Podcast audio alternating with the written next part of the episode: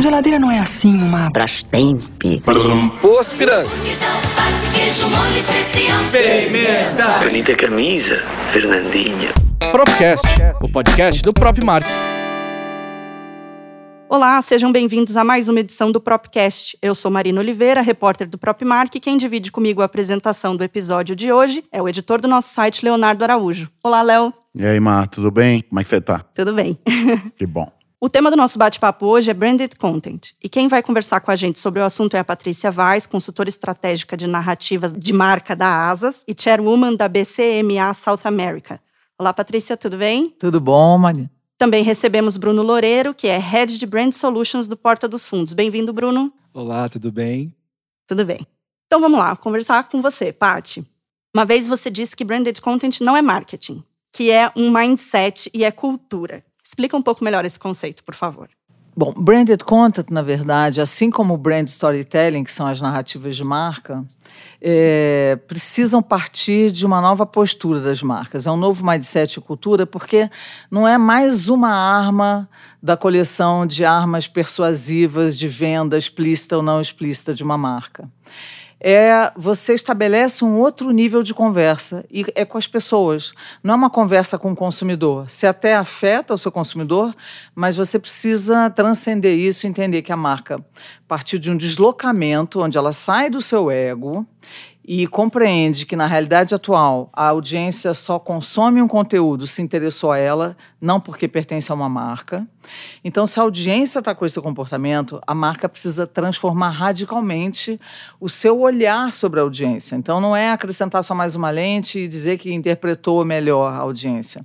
É entender que a audiência só vai consumir aquele conteúdo porque ele fez sentido, porque ele conectou emoção, porque ele veio carregado de significado. Então, marca que escolhe branded content e brand storytelling escolhe uma, uma ferramenta de amplificação de significado, que pode transmitir uma mensagem da marca, contanto que ela seja uma, mercada, uma, uma mensagem absolutamente relevante para as pessoas. Então, eu costumo dizer que é fundamental ter um tripé, onde é uma mensagem repleta de verdade, de significado e de relevância.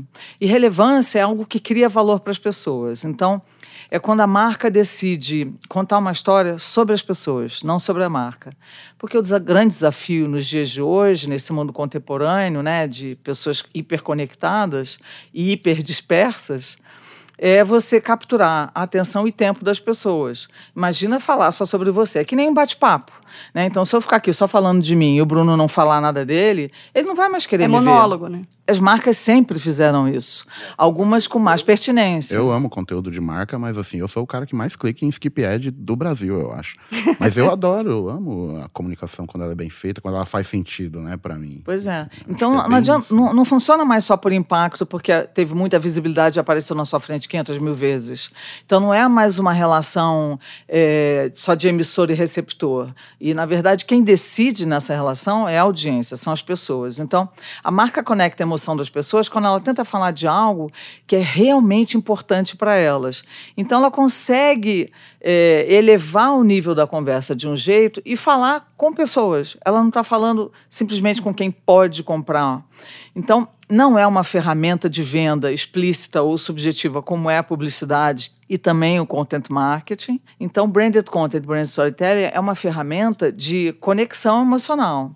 É uma ferramenta que é orientada a partir e sempre pelo que é importante para as pessoas, né? Eu acho que o relacionamento, né? Acho que é o melhor comparativo que você pode fazer. Ninguém. Você vai começar a se relacionar com uma pessoa, a pessoa só fala dela, a pessoa deixa Tchau. de ser interessante. É insuportável. É bem isso, né? O relacionamento é isso. Acho que as marcas elas têm que entender que elas precisam se relacionar com as pessoas Uhum.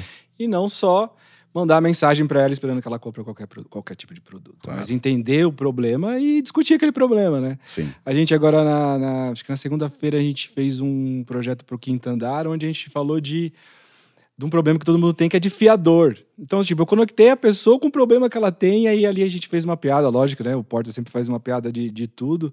Mas a gente conectou ali, né? Foi um dos vídeos mais vistos essa, na- nesse mês, assim. Por quê? Eu encontrei um, um propósito, não, mas um problema que, que, que a pessoa se reconheceu e a gente falou sobre aquilo, né? Mas esse trabalho também é fundamental ser feito entre o cliente, o porta, nesse caso, e a agência, né? Como é que é essa integração a seis mãos aí? Olha, pra gente, assim, é um desafio muito grande, mas é uma coisa que a gente vê que começa a fazer sentido, né? Porque, por mais que hoje é, a gente crie os projetos junto, a gente está trazendo muitas empresas juntos. A maioria dos projetos que a gente está colocando no ar hoje, a, o cliente está participando muito desse processo. A agência, eu acho que ela tem um papel fundamental no sentido onde a gente entender aonde aquele projeto de conteúdo vai caber dentro do, do, das campanhas dela, né, do que vai acontecer no ano para a marca. E só assim, quando você tem essa visão de, é, de, de, de, como você vai usar a ferramenta, é que ela vai funcionar, não só uma, uma coisa pontual ali. Mas coisas... sem, sem perder a essência do Porta, né? Porque eu, eu como fã do Porta, eu gosto muito do, do, do conteúdo de marca que vocês fazem. Depois a Paty até pode falar se é branding content mesmo, se encaixa em outro tipo de, ah, de classificação.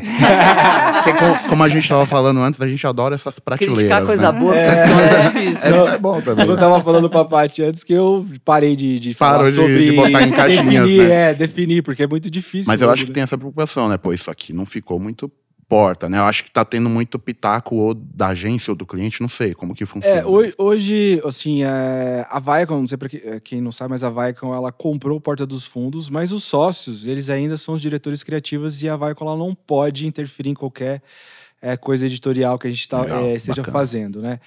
É, então, só, até hoje os sócios, né, e na verdade é um, parte do trabalho deles, aprovar todos os conteúdos de marca, né? E uma coisa que é muito interessante no Porta, que para mim é o grande diferencial do Porta, porque produção, a gente pode, né, com dinheiro a gente pode fazer um filme com o Spike Lee, se a gente quiser. Verdade. Tá aí os especiais do Porta é- que provam isso, né? Que são É, super bem feitos. Exatamente. Então, assim, todos os, os- os sócios do Porta, eles são roteiristas. Então, todos eles escrevem e eles e o Fábio é, é, aprova todos os conteúdos de marca, justamente para ter essa curadoria, né? Então, a gente não... Não posso falar uma marca, mas a gente já negou, já negou de fazer. Falou assim, gente, na verdade, vocês não estão querendo entrar é, da maneira que a gente faz. E a gente conhece a nossa audiência, né? Então, mais do que eles conhecer a audiência, a gente sabe da maneira que, de fazer. E Uma coisa lá no começo que quando eles criaram Porta dos Fundos é que eles sempre falaram marcas. Porque a marca ela faz parte da vida das pessoas, né? Exato. Então, tipo, ninguém fala às vezes celular, todo mundo fala um iPhone, eu falo uma outra marca, né? Tem várias marcas sinônimo de categoria.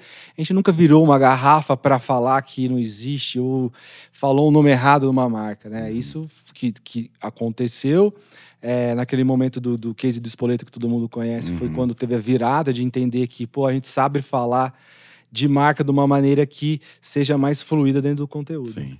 Posso fazer um comentário assim, inclusive eh, pela necessidade de respeito que tem que ter com a capacidade de construção de conteúdo e de contar história aqui, é, o Porta eh, traz e né, aterriza no mundo, eh, muitas marcas precisam mudar o mindset, porque quando elas decidem eh, patrocinar e dar a- a- é, algum espaço para um, um produtor e criador de conteúdo desenvolver um projeto e devolver, esse desenvolvimento de projeto é um encontro, é um encontro entre marca e audiência.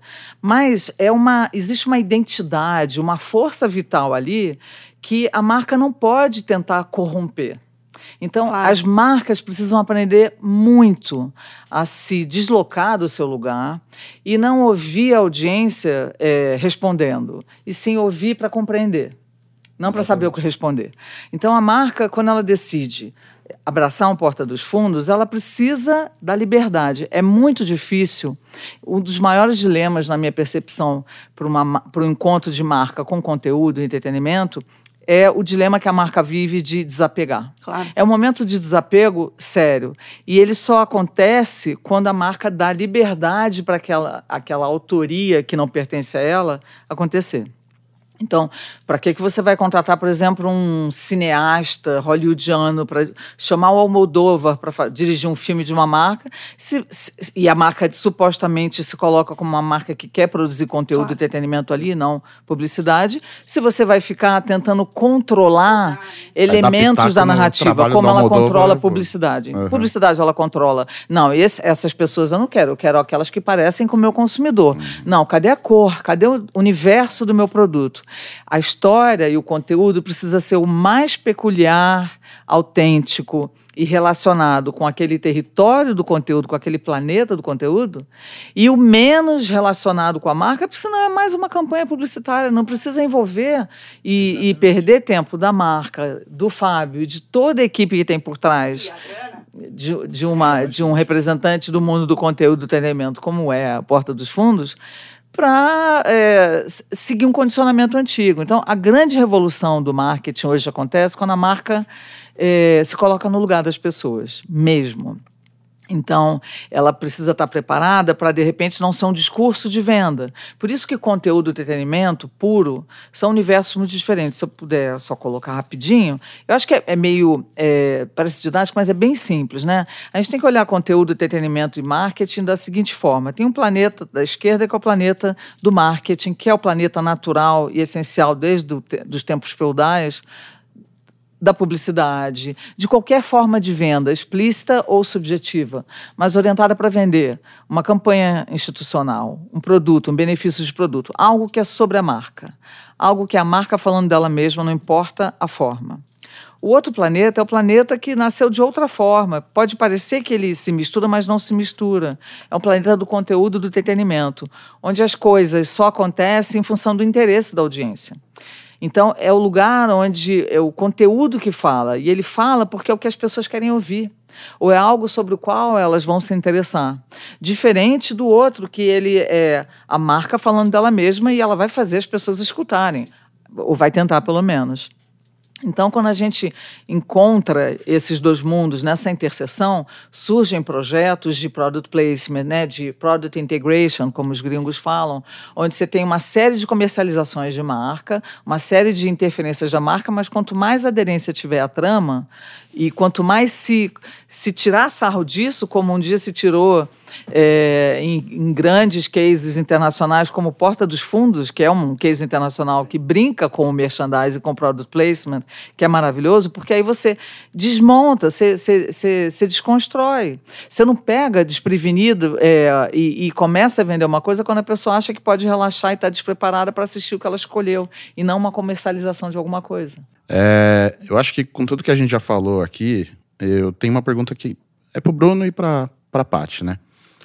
Quando a gente busca essa é, conexão emocional, conexão humana com o consumidor, utilizando o branding content, o conteúdo de marca, eu acho que os indicadores, os KPIs, eles mudam, né? O ROI, como é que fica isso? Essa, essa é a minha pergunta, assim.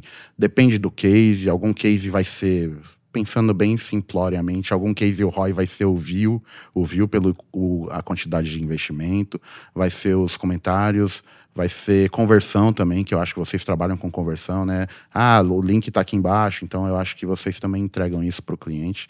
E aí eu queria ouvir vocês dois sobre isso, né? Sobre se a, o que, que a marca pede para no retorno desse investimento, né? Você sabe que nos, nos, últimos. Posso falar do, desse último ano que eu estou no Porta dos Fundos. Agora, dia 30, eu faço um ano. E o que a gente está mudando um pouco da postura do Porta é de entender melhor o, qual que é o principal KPI da marca, né? É o ROI, é, é fazer ROI, é, é, é, fazer conversão, e a gente vai atrás disso para criar projetos que façam sentido, né?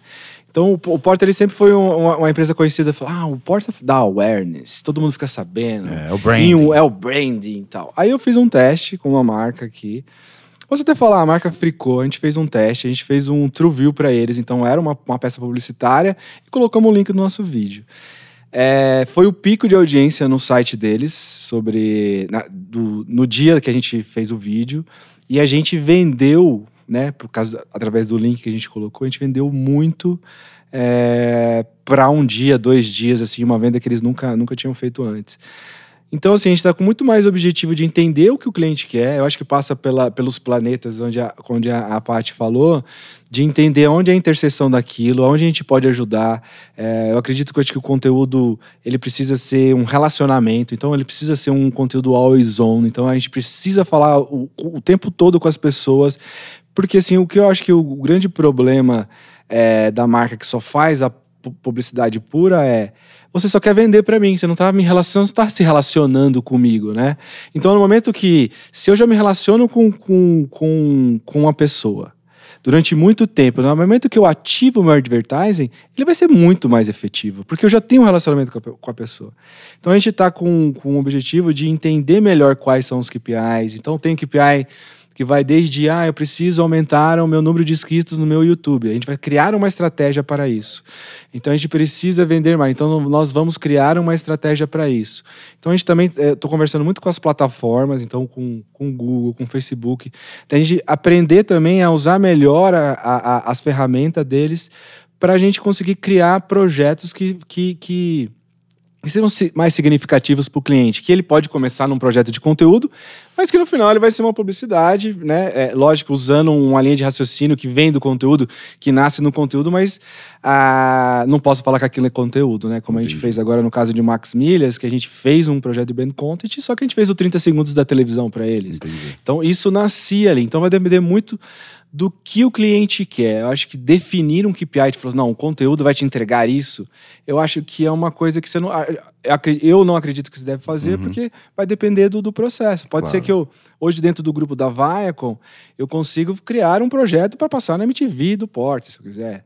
É, do Comedy. No Comedy Central, né? Então eu consigo criar muito dependendo do que o cliente quer. E aí a gente define o KPI junto. Eu acho que eu falar que é, um, um, definir agora um KPI do que, que a gente pode entregar seria um, um pouco é, errado, né? Uhum. Restritivo. Retri restritivo para a marca e restritivo para a gente mesmo como claro, empresa. Né? Claro. Só pontuando, é, às vezes a marca consegue definir KPI, mas ela não consegue definir o que, que ela gostaria que aquele conteúdo, aquele patrocínio fizesse. Entendi. Às vezes ela não consegue dizer sobre o que, que ela quer falar.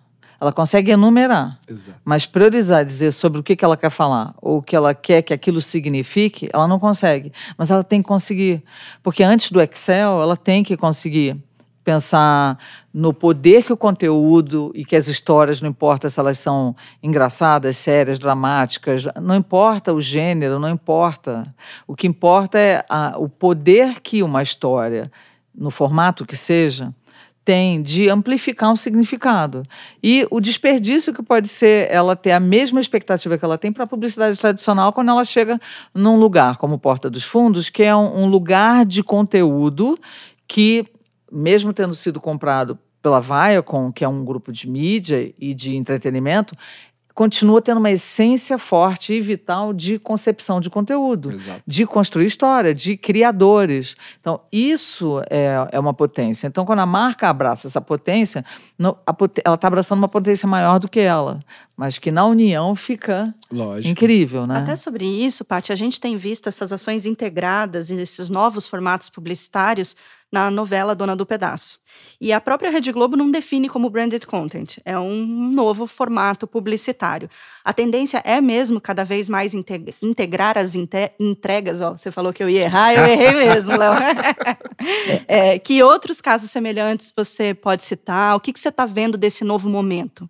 É, assim, no Brasil, quando a gente olha para as TVs, é, inclusive para as TVs a cabo, eu vejo é, muito do anticonvencional acontecendo. Você me deu uma, uma possibilidade é, que vem da TV Globo, que por mais que seja uma Globo só agora, quando a gente olha para a Globosat sozinha, a gente já tem é, modelos de trabalho é, que são mais ousados, de se tentar sentar, o canal tenta sentar direto com a marca, independente da agência, com ou sem agência, para desenvolver uma série de narrativas em conjunto, que pode ter uma campanha chamando para o projeto. Né? Não é a morte da publicidade na sua forma mais tradicional, jamais. Publicidade nunca vai morrer. Mesmo a forma mais tradicional e até careta dela ser feita. Uhum. E interruptiva. Ela não vai morrer porque ela é uma ferramenta poderosa de venda. Então, o que a marca precisa entender e mudar o seu mindset é que quando ela abraça, é, por exemplo, quando ela chama um porta dos fundos, ou chama um canal de TV a cabo, um canal de TV aberta, ela quer o máximo de exposição, de visibilidade, ela quer algo que atravesse as, as diversas plataformas, ela quer engajamento no online, ela quer que chame para a TV aqui, para aquele programa colar, mas antes disso, ela só está pensando em mídia quando ela pensa desse jeito. E talvez o meio também está pensando só como mídia. A grande revolução acontece no Brasil quando você olha, por exemplo, a Fox. a Fox Lab, do pessoal da Fox, já desenvolveu projetos direto para a marca que são puras narrativas. Há pouco tempo, quando a Gabriela Onofre era líder de, do marketing da Johnson, ela encomendou a Fox Lab, o pessoal da Fox Lab, que desenvolvesse um documentário que atravessasse o mundo, falando com meninas de vários países sobre o mito da menstruação, né, a partir da marca Sempre Livre. Então, isso é uma demonstração de revolução, de transformação que vai muito além de tendência, onde a devolução da Fox como canal não é toma aí o meu pacote.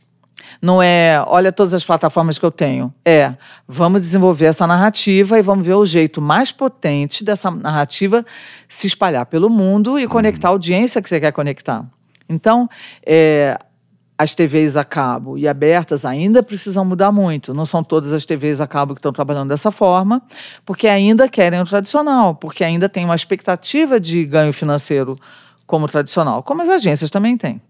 Então, a mudança de formato no Brasil vai acontecer de verdade, independente do, dos projetos que vão surgindo, que não são a maioria ainda de narrativas, quando a gente parar de viver em função da compra de mídia, que é o que acontece na Europa, o que acontece nos Estados Unidos, na Ásia, na Oceania, são mercados muito mais com muito mais intimidade com a tecnologia e com outras formas de consumo de conteúdo e voltados para o que vai engajar mais. Por quê?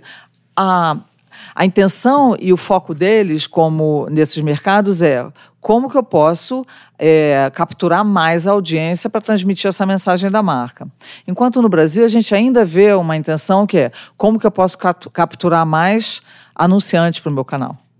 É, acho que acho que a mudança do ponto de partida é essencial. Tipo, uhum. O ponto de partida não pode ser o canal que você vai distribuir o conteúdo, mas nem o, o conteúdo. É, nem o meio, é, é o conteúdo. Depois que você faz a estratégia de tudo, aí você vai escolher, tipo, ah, com quem que eu vou falar, né? Com quem que eu vou falar. E o canal hoje, pulverizado do jeito que tá, você consegue falar especificamente com uma audiência. Então, se eu quero falar com pessoas de target X, eu consigo falar direcionado com ela, fazendo uma estratégia de canais. Mas eu não posso ser o ponto de partida do canal. Sim. É, no Outro caso exemplo. Da, da, Dona do Pedaço e da novela das nove. Aliás, novela, né? Que é um formato muito brasileiro, eu acho que tem muito o lance da audiência também. É uma tentativa. Acho que conta muito, né? No caso da Sempre Livre, por que é exemplo, é, é um projeto super pensado antes. No caso da novela, que teve aí ações da DPZT, Léo Burnet, eu acho que é uma coisa pontual pra caramba, né? Puta, a novela tá indo bem, a gente precisa pegar carona nisso, então vamos fazer uma ação. Então eu acho que não, acho que nem tem esse tempo para pensar da maneira mais, mais assertiva, talvez. Quando você olha para fora do Brasil, né, a gente falou de um caso brasileiro, não é o único, mas a gente olha para fora do Brasil, a gente vê, revê, a gente vê uma ressignificação de relação comercial entre TV e anunciante. Por exemplo, Volvo, lá fora, na Europa, é, na hora de renovar uma, uma negociação que eles tinham com um canal chamado Sky TV, eles falaram: esse ano eu não quero patrocínio tradicional, não quero merchandise, não quero comercialização convencional da marca ou de mensagem da marca, nem break. Eu quero te entregar uma série de documentários sobre é, o propósito da marca, que eu vou distribuir também nas minhas redes. A Sky TV falou: ok, vamos embora. Então, eles desenvolveram a série Human Made Stories. Uma delas, por exemplo, são. É, uma delas não, vai. Todas elas entregam o quê? É a marca materializando o território da inovação e da tecnologia, que não está voltado para o carro, mas está sendo encarada de forma mais é, potente e transcendendo é, o que eles produzem e fabricam é, onde agentes, pessoas trans, transformam vidas de outras pessoas através da tecnologia e da inovação. Então, uma das histórias que é mais comoventes e mais é, que teve mais resultado, mais bem sucedida na internet, inclusive engajamento, é um conto de duas musicistas que desde pequena não se viam, tocavam juntas, uma delas teve um acidente, a outra não, e quando elas se reencontram, uma delas consegue, através de impulsos é, cerebrais, voltar a participar do, de uma história maravilhoso musical. É maravilhoso. Eu vou, eu vou botar na, na, descrição do episódio. É. Vou mandar para as meninas da produtora botar, porque é lindo demais. Por que, que ele é potente? Porque não é porque é um drama. Ele é potente porque ele tem verdade, porque ele tem relevância e tem significado, e porque é uma história sobre as pessoas, não sobre a marca. Não tem egocentrismo e a marca, mais uma vez, falando só dela. Ninguém aguenta mais isso. Né? Exatamente. Uhum, claro. Eu acho que um ponto muito importante é que eu tenho um, tenho um artigo que eu escrevi que eu falo sobre a comodização do conteúdo, né? Que todo mundo faz, então tem muito conteúdo. Então, para você chamar a atenção de alguém com conteúdo, você tem que contratar uma pessoa que faça um conteúdo de qualidade. Então, é, para a fazer isso, ela tem que fazer uma curadoria, pensar nisso, porque adiantava ela fazer toda essa história com conteúdo ruim. Uhum. Acho que tem muita gente que quer fazer coisas caseiras também. E acho que esse ponto que eu queria chegar, de fazer muitas coisas internas e achar que, não, estou fazendo conteúdo de marca. Uhum. Só que se não for um conteúdo bom, não vai adiantar. É verdade. Não vai adiantar e não vai chamar atenção. Mais um post. E é a... mais um post. a Paty até comentou, né, de, da marca se tornar chata e tal. E aí eu queria entrar na questão da periodicidade, principalmente pro Porta, né? Uhum. Que eu percebo assim que, não sei, quase um vídeo a cada duas semanas, um vídeo de marca, assim, não sei, posso estar errado. Eu queria que você contasse pra gente como é que vocês trabalham isso, vocês tomam muito cuidado para não ter muito, putz, mais um vídeo de marca essa semana não dá. Como que fica isso daí? Como que vocês cuidam disso? Você sabe, quando, como eu comentei no começo, o Porta ele tem uma. Como ele sempre falou de marca, a audiência ela não é reativa a isso. Tá. Aliás, ela gosta, né? Então, algumas pessoas, elas. Quando eu cheguei no Porta, eu falei assim: eu quero saber a diferença do número de views de um vídeo editorial e do vídeo comercial. Uhum. E pasmem, o vídeo comercial tem mais views do que vídeo, é, vídeo editorial. Ah, que legal. Esse último ano aqui a gente Mas é... por questão de boost ou não, não tem Não, porque o, o Porter ele não coloca mídia no canal. Tudo, tudo que tem no nosso canal do tudo YouTube orgânico. é tudo orgânico. É, o que pega mesmo, como a, como a Patrícia falou, é o roteiro, uhum. é, é, é, é o relacionamento. Tipo, se tem marca ou não tem não faz muito sentido para audiência. Pelo se menos, pelo menos é, né? se for divertido, ela tá ganhando esse divertimento, ela tá se entretendo ali. Uhum. E é isso que eu acho que é o grande diferencial. Tipo, não precisa mudar, não precisa falar, não precisa falar de uma maneira diferente, né? Como eu, como eu comentei, o mundo é, ele é feito de marcas mesmo e as uhum. pessoas comentam marcas. A gente, lógico, a gente se preocupa um pouco para não ter muito, mas quando você vai analisar os dados, a gente vê que é uma preocupação muito mais é, da gente não querer que isso aconteça, ou que a, preventiva do que, entendi, que uma realidade. Entendi. E tem algum deles que as pessoas lembram mais? Tem o Espoleto, que é o, case. O Espoleto, Deus me livre. O da Coca-Cola. Você sabe que o Espoleto, é, o vídeo, o primeiro vídeo, não falava Espoleto. Foi o único que não falava a marca. Cara, porque Bruno, eu tenho que confessar que até hoje eu vejo esse vídeo e eu me cago de rir, cara, Porque é demais. O jeito que a, que a Clarice fica falando baixinho assim, ah, mas eu não gosto de pipi. O negócio é, meu, é muito bom. Palmito. O Fábio. Palmito, é. O Fábio parece estar tá possuído. Aliás, os melhores vídeos são quando o Fábio tá meio possuído, possuído por alguma entidade. É. Aquele da Globo lá, é. aquele é o fim do mundo, aquele é maravilhoso também. Eu acho que assim, são meio de época. Eu acho que esse ano, acho que o vídeo que mais repercutiu pra gente foi um filme que a gente fez para divulgar a nova temporada de Férias com o Ex. Hum, tá. Porque também é um negócio que o pessoal engaja muito, é, né? A gente também agora divulgou o Whindersson, fez um, ah, a gente fez um vídeo pro Whindersson que ele tá fazendo uma série, né? E a gente divulgou, foi ah, muito bom. Isso, é. Falando de brincadeiras de agências, esse que a gente faz, né? O Fábio, ele tinha uma piada que quando ele foi fazer uma publicidade, é, o diretor virou para ele e falou assim: Não, mas eu quero mais assim, mexe a mão, mexe aqui. Mas Fábio, Aí o carro assim, mais Fábio do que eu, acho que é um pouco difícil. Isso virou uma piada. A gente fez um vídeo de Piraquê agora, uhum. que era exatamente essa brincadeira. Do sequestro falando, do pai, do né? sequestro do pai. De... Então, assim, acho que é muito tempo, muito é, depende da época, assim. Depende do período. Vídeos, né? Exato. Mas os clássicos são Coca-Cola e. Espoleto são os mais vistos mesmo, acho que na história. Mas eu tenho vídeos com Listerine que tem mais de 7 milhões. Legal. Tem um vídeo muito bom da, da brincadeira que a gente fez com o McDonald's de Bob's. Uhum. Quando o, o, McDonald's ele começou a fazer o milkshake igual do Bob's lá, com aquele. Esqueci o nome da, da marca. É, Ovo Maltine. Ovo Maltine, exatamente. E a gente. e a gente fez essa brincadeira. Aliás, foi um vídeo que os, os, os sócios nem gostam que eu conte, que a gente fez aquele vídeo em, 24, em 48 horas. Uau!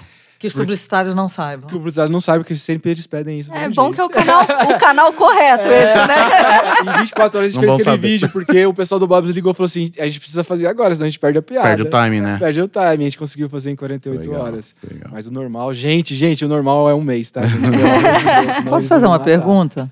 O que, que, que, que você acha que é o humor realmente do, de vocês? O que, vocês acham? O que, que você acha que é o humor de vocês? E o que, que você acha que é o humor que as marcas querem, afinal, quando chega? Você acha que a marca quer o escracho? Eu, eu acho assim, outro dia a gente tava. O, a, o Vaico tá fazendo um estudo sobre humor e sobre os- todos os gatilhos que o humor tem. Eu acho que o Porta ele vai para um nonsense, mas ele também tem um pouco de crítica no- nos vídeos que ele tem, né? É, acho que tem algumas coisas escrachadas, mas eu acho que o grande diferencial dele, da- do, do Porta é fazer aquele humor que talvez todo mundo queira fazer, ou que tem aquela piada que você faz no seu na sua roda de amigos ali, que talvez não seja politicamente correto, ninguém fale, a gente faz. E isso acabou conectando muito com as pessoas, que as pessoas começaram a entender. Desde momentos é, é, que às vezes a pessoa se reconhece, que vai pro nonsense ali também, pra, pra fazer a brincadeira, né? Alguém tem que apanhar dentro de uma piada, né, gente? Bom, Desculpa, qual que é a gente, segunda? Não, é, não, é por aí mesmo. Na verdade, é, a- a- o nível de ousadia que a marca tem quando ela faz humor, em branded content, a gente ainda, ainda vê menos humor do que deveria. Né? Mesmo no país tão bem-humorado É como hein? supostamente é o nosso. aposta mais no, no emotivo, né? Pois é. Não, porque tem- drama tem sempre funciona muito bem, porque você consegue ca- carregar Uhum. e conectar muitas vezes a emoção das pessoas ali, mas não quer dizer nada, porque comédia pode, né? E é um território muito forte. Esse estudo que a Vaico tá fazendo vai mostrar isso, que tipo, é tão forte como música, tão forte como esporte. O território, porque engaja. Você falando das marcas. Eu acho que quando as marcas buscam a gente. É, hoje em dia, depois de sete anos de porta, as marcas já sabem o, o nível de, de- da- da- do nosso humor, de como que a gente trabalha. Mas eu, mas eu ainda vejo muito assim. As marcas assim, dá pra não falar palavrão? Eu falei, mas gente, todo mundo no final fala É um caralho, essência, desculpa. né? Mas todo mundo fala, Tamo no caralho, Brasil, bateu né? o pé, caralho, tá doendo, não tem como. É. E é isso que deixa, acho que, é, a coisa natural dentro dos nossos Claro, vídeos, claro. né? Ó, quando me perguntam muito assim, pô, mas por que, que tem história que funciona e tem história que não funciona? Independente de como você consome a história. Tá, A história só funciona se ela é, é repleta de verdade. Como é que você garante o poder de humanização de uma história que é o que a marca mais quer quando investe em Isso, brand exato. storytelling, né? Que é conseguir se, se humanizar mais. É quando você entrega vulnerabilidade e verdade dos personagens. Então, é, quanto mais a marca assumir esse, essa falta de controle que a verdade e, é, e a vulnerabilidade oferece, coisas que você normalmente controla muito, principalmente na estética publicitária, da linguagem publicitária, né? Mais a marca vai ser bem sucedida, mais ela vai entender para que serve o conteúdo, né? Não, e tem uma coisa que eu, que eu sempre comento com, com, quando eu tô com algumas marcas conversando, que é, quando a pessoa, às vezes é a mesma pessoa que tá no meu canal e a mesma pessoa que tá no canal da marca. A expectativa dela dentro do meu canal, ela é diferente da expectativa em outro canal. Então, é, às vezes algumas piadas, a gente faz projetos que a gente faz para o canal do cliente. Tem algumas, algumas piadas que eu não vou usar Não dentro do canal do... É, Claro. não vão, porque ali a pessoa já tá naquela expectativa, é, é o porta falando. É outro ambiente. Por mais que você tenha medo, a marca tenha medo de fazer alguma coisa com o porta, porque a gente às vezes usa o humor para conectar, é, ali a audiência ela tá na expectativa e nunca, juro, a gente nunca teve um problema de alguém se sentir ofendido. Bom, pessoal, que delícia de papo. Muito obrigada. O Propcast de hoje está chegando ao fim. Então, eu gostaria que vocês fizessem as considerações finais, começando por você, Patrícia, por favor. Eu acho que a gente eh, pincelou questões muito importantes, né? Eh, eu acho que as dúvidas acontecem sempre do lado da marca, eh, do lado da agência, do lado de todos os parceiros que produzem e que participam do processo. É importante as marcas entenderem que é uma questão cultural, mudança de mindset. É importante todos os parceiros entrarem e assumirem essa visão diferente, porque assim você eh, desenvolve com um condicionamento diferente, completamente aberto e aberto à, à vulnerabilidade, né? Então, eh, não é que a gente continua vivendo a tensão do novo, eh, porque storytelling é muito antigo, independente de, da época das cavernas, que já se contava história, eh, Aristóteles, isso tem pelo menos eh, quase 2.500 anos. Então, o poder de humanização e de transferência de significado de uma história, ele só acontece quando a gente deixa ela ser história, quando a gente não manipula. Né? Então, eu acho que ter mais coragem, eh, se desprender de conceitos e preconceitos que já são ultrapassados, entender que contar a história ou, ou desenvolver realmente branded content, e não o content marketing que está vendendo, vendendo, explicitando e demonstrando o produto, É preciso não ser gênio da lâmpada, mas construir uma equipe que seja que tenha pelo menos um alinhamento de intenção, que esteja preparada para trabalhar talvez um pouco mais do que está acostumada, com outros times, com outros investimentos, que se Deus quiser um dia no Brasil a gente não vai se equiparar à cultura americana, por exemplo, mas que acima de tudo se compreenda não que a gente está abraçando o novo, que a gente está abraçando a forma mais humana de se conectar a pessoas hoje. Né? Perfeito. Bruno, você disse que tinha uma primeira mão pra gente. Ah, é verdade. É... Não, a gente vai lançar agora um- uma série ah, do Fábio e duas séries, uma do Fábio e outra do Rafael Portugal agora no próximo mês, apenas no Facebook. Então, aguardem, não é sketch, não é ficção, é uma coisa legal que a gente tá lançando aí. Aguardem aí em novembro. Acho que dia 1 de novembro, ou nas primeiras semanas de novembro, a gente vai lançar uma série especial aí de oito episódios aí pra vocês curtirem. Temos nome? Você sabe que a série do, do Rafael Portugal, eu esqueci, mas acho que chama Realengo, que é da onde ele veio. É, e do Fábio é uma, é é uma discussão sobre humor. Eu acho que passa sobre isso. Acho que o, o nome ainda, ainda, ainda não sei, mas assim, é uma discussão que ele fez com vários humoristas sobre referências de humor, o que, que eles estão vendo, assim, bem legal. Maravilha. Léo, Bom, queria agradecer aí a Paty pela aula e o Bruno por compartilhar os bastidores do Porta, que é um dos, um dos maiores players aí no, no conteúdo, né? E se você tem críticas, sugestões, comentários, você ouvinte, pode mandar um e-mail para propcast.propmark.com.br, que a gente vai dar uma lida e acho que é isso. Bom, pessoal, obrigada a todas por virem. Lembrando que se você gostou desse conteúdo, compartilhe em suas redes sociais, comenta com os colegas da agência, com os amigos da faculdade, com o pessoal do trabalho. Favorita o Propcast no seu agregador de áudio para saber quando tem novos episódios. E não deixe de acompanhar o Propmark em todos os canais, no site, nas redes sociais, no impresso, todas as segundas-feiras. Até a próxima.